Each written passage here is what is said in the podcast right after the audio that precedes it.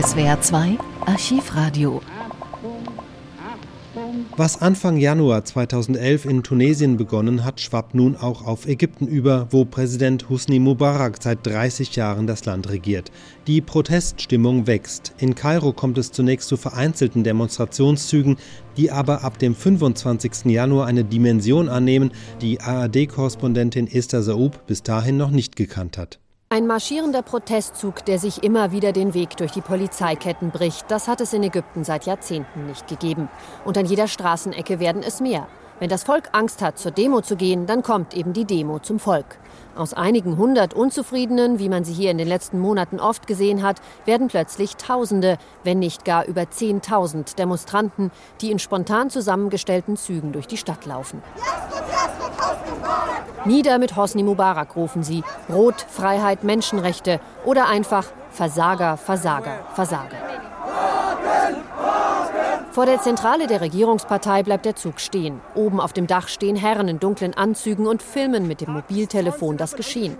Die Demonstranten halten ihre Handys dagegen und rufen Diebe, Diebe. Dann versuchen die Sicherheitskräfte noch einmal den Zug aufzuhalten, doch die Menge schiebt sich einfach durch die Kette der Polizisten und biegt dann in ein Wohnviertel ein. Mit erstaunten Gesichtern stehen die Leute vor ihren Läden und auf den Balkons. Bald ist die Menge am Straßenrand genauso groß wie die auf der Fahrbahn. Lauft mit, ruft ein älterer Mann den Zuschauern am Straßenrand zu und bleibt vor einem verarmt aussehenden Jungen stehen. Wir sind doch deinetwegen auf der Straße. Dabei bin ich so alt wie dein Großvater.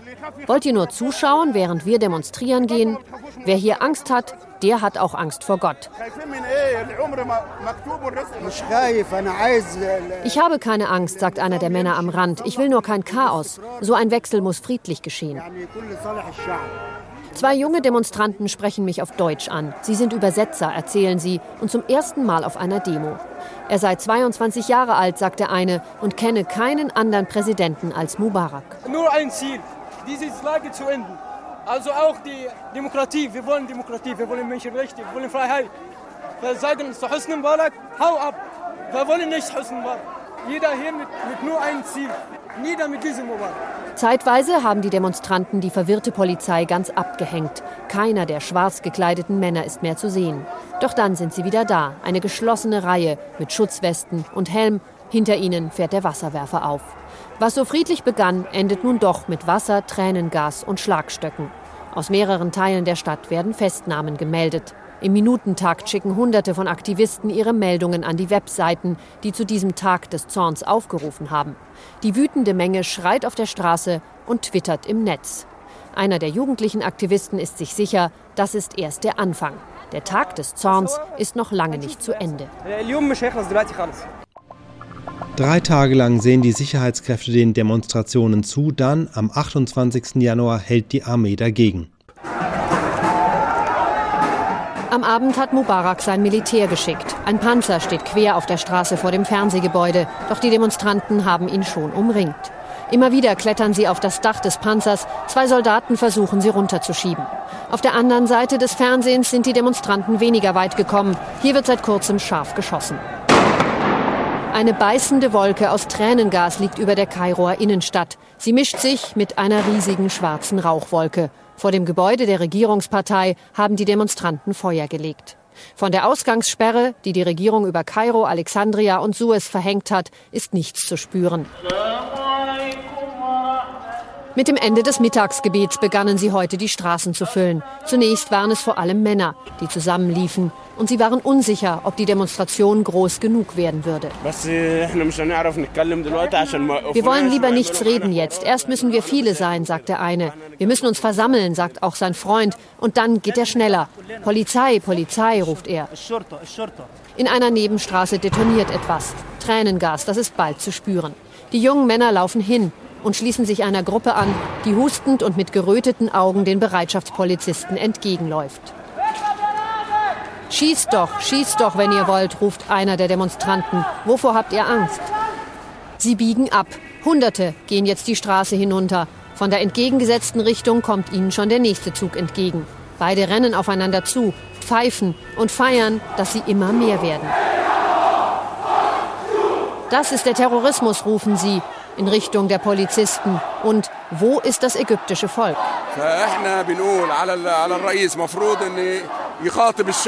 Der Präsident muss mit uns reden, sagt ein um die 50-jährige Mann im Anzug. Er kann das Volk nicht einfach so ignorieren. Es gibt einen Willen des Volkes. Die Regierung, der Präsident, das sind doch die Diener des Volkes. Meine Söhne sind 15 und 17 Jahre alt und demonstrieren hier mit. Ich habe heute Geburtstag und bin losgegangen, um Ägypten zu befreien, sagt ein junger Mann. Seine Mutter steht neben ihm. Wir sind hier, weil dieses Land korrupt ist. Hier gibt es keine Demokratie, keine Freiheit. Wir haben keine Rechte. Das kann doch nicht sein, dass einer 30 Jahre lang regiert. Ob sie schon mal demonstriert hätte, frage ich sie. Nein, das ist das allererste Mal. Der Zug der Demonstranten wird immer wieder aufgehalten. Auf allen Plätzen in der Kairoer Innenstadt hat sich die Polizei aufgebaut. Sobald sich Demonstranten nähern, schießt die Polizei mit Tränengas. Bald auch mit Gummigeschossen. Die Menge flieht in eine Seitenstraße. Sind Sie Journalistin, ruft mir einer zu. Da hinten haben Sie eine Frau erschossen. Ich habe es mit meinen Augen gesehen, ruft ein anderer. Er steht wie unter Schock.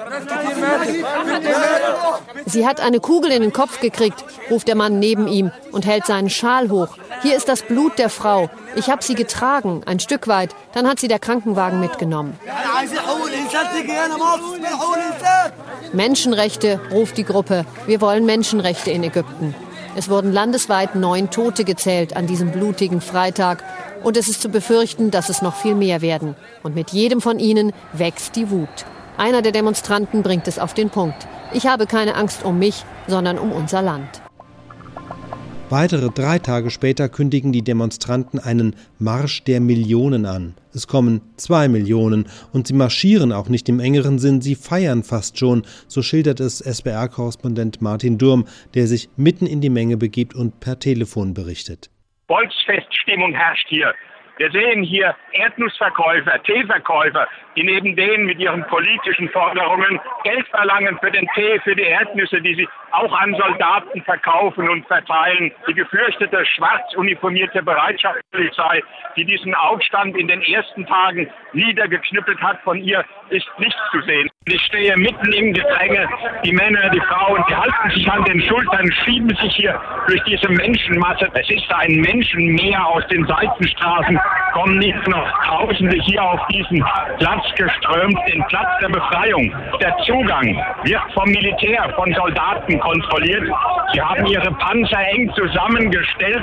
Die Zugänge sind nicht weiter als zwei Meter. Die Armee lässt die Demonstranten gewähren, doch in den nächsten Tagen schlägt die Stimmung immer wieder um. Am 3. Februar fühlen sich auch die Reporterinnen und Reporter nicht mehr sicher. SWR 1 telefoniert am Abend mit Korrespondentin Esther Saub. Wir sind seit gestern Abend sehr in Sorge um unsere ARD-Kollegen in Kairo. Eigentlich sind alle Presseleute der internationalen Medien direkt in Gefahr. Am Mobiltelefon spreche ich jetzt mit der ARD-Korrespondentin Esther Saub in Kairo. Frau Saub, wo sind Sie jetzt und äh, was haben Sie heute erlebt in Kairo? Ich werde Ihnen nicht erzählen, wo ich bin, weil ich nicht weiß, wann jemand kommt, um mich hier abzuholen. Das klingt jetzt extrem dramatisch, aber genau so ist es. Ich bin in ein Hotel gegangen, in irgendein Hotel dieser riesigen Stadt, und eben habe ich den Hinweis bekommen, dass wir uns sofort aus unseren Zimmern wegbewegen sollen, weil die Stadt Sicherheit Journalisten sucht, die hier in den Hotels sind. Können Sie sich das vorstellen? Wir das haben uns jetzt versteckt. Alle Journalisten, die in diesem Hotel waren, sind im Moment versteckt an einem Ort, an dem man keine Journalisten vermutet. Wie kann man als Journalist jetzt überhaupt noch arbeiten? Wie arbeiten Sie jetzt? Ich arbeite natürlich wie eine Verrückte, das können Sie sich ja vorstellen. Ja. Ich möchte ja, dass die ganze Welt erfährt, was hier passiert. Es geht ja nicht nur um mich, es geht ja auch um die Bürger dieses Landes. Aber was für mich im Moment so völlig unvorstellbar ist, ist, dass es einen absoluten Paradigmenwechsel gegeben hat zwischen dem Ägypten, was ich noch vor wenigen Tagen kannte, und dem Ägypten, das ich heute erlebe. Ich habe mich in dieser Stadt noch nie unwohl gefühlt, zehn Jahre lang nicht. Auch als die Polizei weggegangen ist, letzte Woche Freitag, habe ich mich absolut sicher gefühlt, beschützt von der Bevölkerung. Als ich heute fluchtartig unser Büro verlassen habe, mit der fantastischen Unterstützung der Mitarbeiter der deutschen Botschaft hier, von denen einer zu Fuß gekommen ist, um uns abzuholen in unserem Büro, was sehr nah an dem Tahrirplatz ist, wo jetzt alles passiert. Da habe ich zum ersten Mal Angst gehabt. Passanten haben uns zugerufen, schaut, jetzt haben Sie Angst, geht doch zurück in das Land, aus dem ihr gekommen seid. Normalerweise sagen die Menschen einem hier, Welcome to Egypt. Mit welchen Gefühlen erwarten Sie den heutigen Abend und den morgigen Tag? Das kann ich Ihnen im Moment ganz schwer sagen. Also ich weiß einfach nur, Entschuldigung, es ist hier ein bisschen laut, weil nicht nur ich hier bin als Journalistin. Ich weiß einfach nur, dass ich im Moment offensichtlich nirgends mehr sicher bin, dass man überall in der Stadt Journalisten sucht. Und wir müssen jetzt gucken, wie wir die Nacht rumbringen. Als nächstes werde ich mit allen Leuten telefonieren, die ich hier kenne. Und natürlich mache ich mir auch Sorgen um die Menschen auf dem Tahrirplatz. Das sind viele, viele tausend, überwiegend junge Menschen aus allen Teilen der Gesellschaft, aus allen politischen Gruppen, zum Teil auch vollkommen unpolitisch, die dort seit Tagen ausharren, um endlich einen demokratischen Wechsel herbeizuführen in diesem Land. Und denen sollte unsere gesamte Unterstützung gelten. Und deswegen sind wir Journalisten hier, um der Welt zu erzählen, was dort passiert. Wäre die deutsche Botschaft die letzte Rückzugsmöglichkeit für Sie? Können Sie die überhaupt noch erreichen? Die kann ich erreichen, auf jeden Fall. Und ich muss sagen, die leistet hervorragende Arbeit hier in diesen schwierigen Zeiten. Deren Verbindungen sind natürlich auch gestört. Also die haben keinen Schutz durch die ägyptische Regierung in dem Sinn. Da braucht man sich nichts einzubilden. Die können hier keine Wunder bewegen und deswegen finde ich es umso erstaunlicher, was die im Moment schaffen für uns Journalisten hier und auch für alle anderen Deutschen, die hier noch sind. Jeder, der etwas anderes behauptet, ich weiß nicht, ob es rückkehrende Urlaube sind oder wer auch immer, versteht überhaupt nicht, was in der Botschaft gerade passiert. Die bieten sogar Übernachtungsmöglichkeiten an für Leute, die das Land verlassen wollen. Was glauben Sie wird passieren in den kommenden Tagen? Wird dieser Mob, die Mubarak-Anhänger, weiter wüten oder was kommt da auf uns zu? Das ist natürlich ganz schwer abzuschätzen, was passieren wird in den nächsten Tagen. Also ähm, Im Moment kommen aus der Regierung persönliche Töne. Es ist von Dialog die Rede und von Zugeständnissen, von Neuwahlen, davon, dass der Sohn des Präsidenten nicht kandidieren wird für das Präsidentenamt. Also viele der Forderungen, die die Demokratiebewegung gestellt hat, scheinen erfüllt zu werden. Gleichzeitig ist die Situation in der Stadt eine völlig andere. Menschenrechtler werden festgenommen, Leute auf der Straße weggebracht. Man versteht einfach nicht, wer hier im Moment das Ruder in der Hand hat. Das war das erste Telefonat mit Esther Saub. Wenige Stunden später hat sich die Lage für sie schon wieder verändert. Frau Saub, Sie haben äh, ein gutes Versteck gefunden in Kairo? Ja, ich bin jetzt bei Freunden untergekommen und ich denke mal, dass es hier auch absolut in Ordnung ist für uns. Natürlich sind die Arbeitsmöglichkeiten jetzt noch weiter eingeschränkt, aber da muss man dann einfach Prioritäten setzen und gucken, was ist wichtiger, die Sicherheit oder die Berichterstattung. Ja, Sie wirken aber auch wesentlich entspannter, Ihre Stimme, als ähm, heute Abend. Ähm, am früheren Abend, als Sie mir gesagt haben, dass Sie gar nicht wissen, zu welchem Standort Sie noch wieder flüchten müssen. Ja, es, also ich bin inzwischen nicht mehr ganz sicher.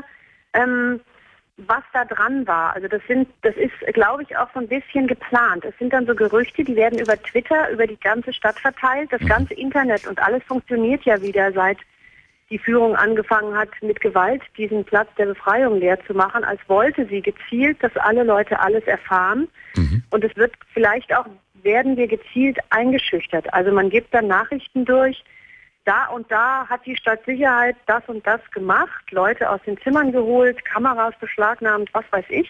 Mhm. Und dann denken wir Journalisten, oh Gott, wir sind hier nicht mehr sicher und verlassen entweder das Land oder hören auf zu arbeiten. Und das ist natürlich genau das, was sie wollen. Ja, das also ist massive. Beste, in Ägypten, bitte? Massive Einschüchterungsversuche sind das, ne?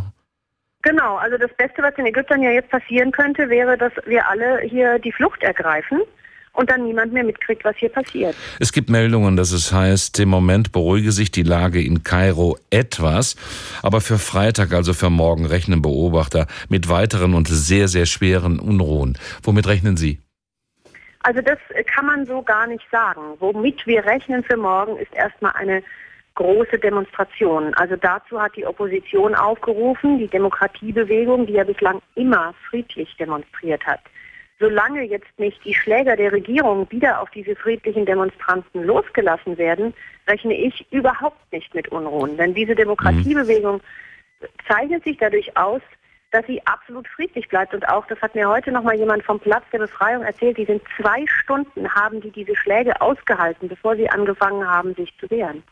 Es gibt einen sehr zynischen Satz, der heute von Mubarak zitiert wird. Er sagt, ohne mich versinkt das Land im Chaos. Ich war gestern sehr unglücklich. Ich will nicht, dass sich Ägypter gegenseitig bekämpfen. Was sagen Sie als langjährige Korrespondentin in Kairo dazu? Das ist, äh, das passt genau. Also das ist der, das ist das Bild, das jetzt ins Ausland gehen soll. Es hat ja auch schon ein Außenministeriumssprecher gesagt, man könne in dieser Situation auf keinen Fall mit irgendjemand einen Dialog aufnehmen, sonst würde das Chaos noch schlimmer werden.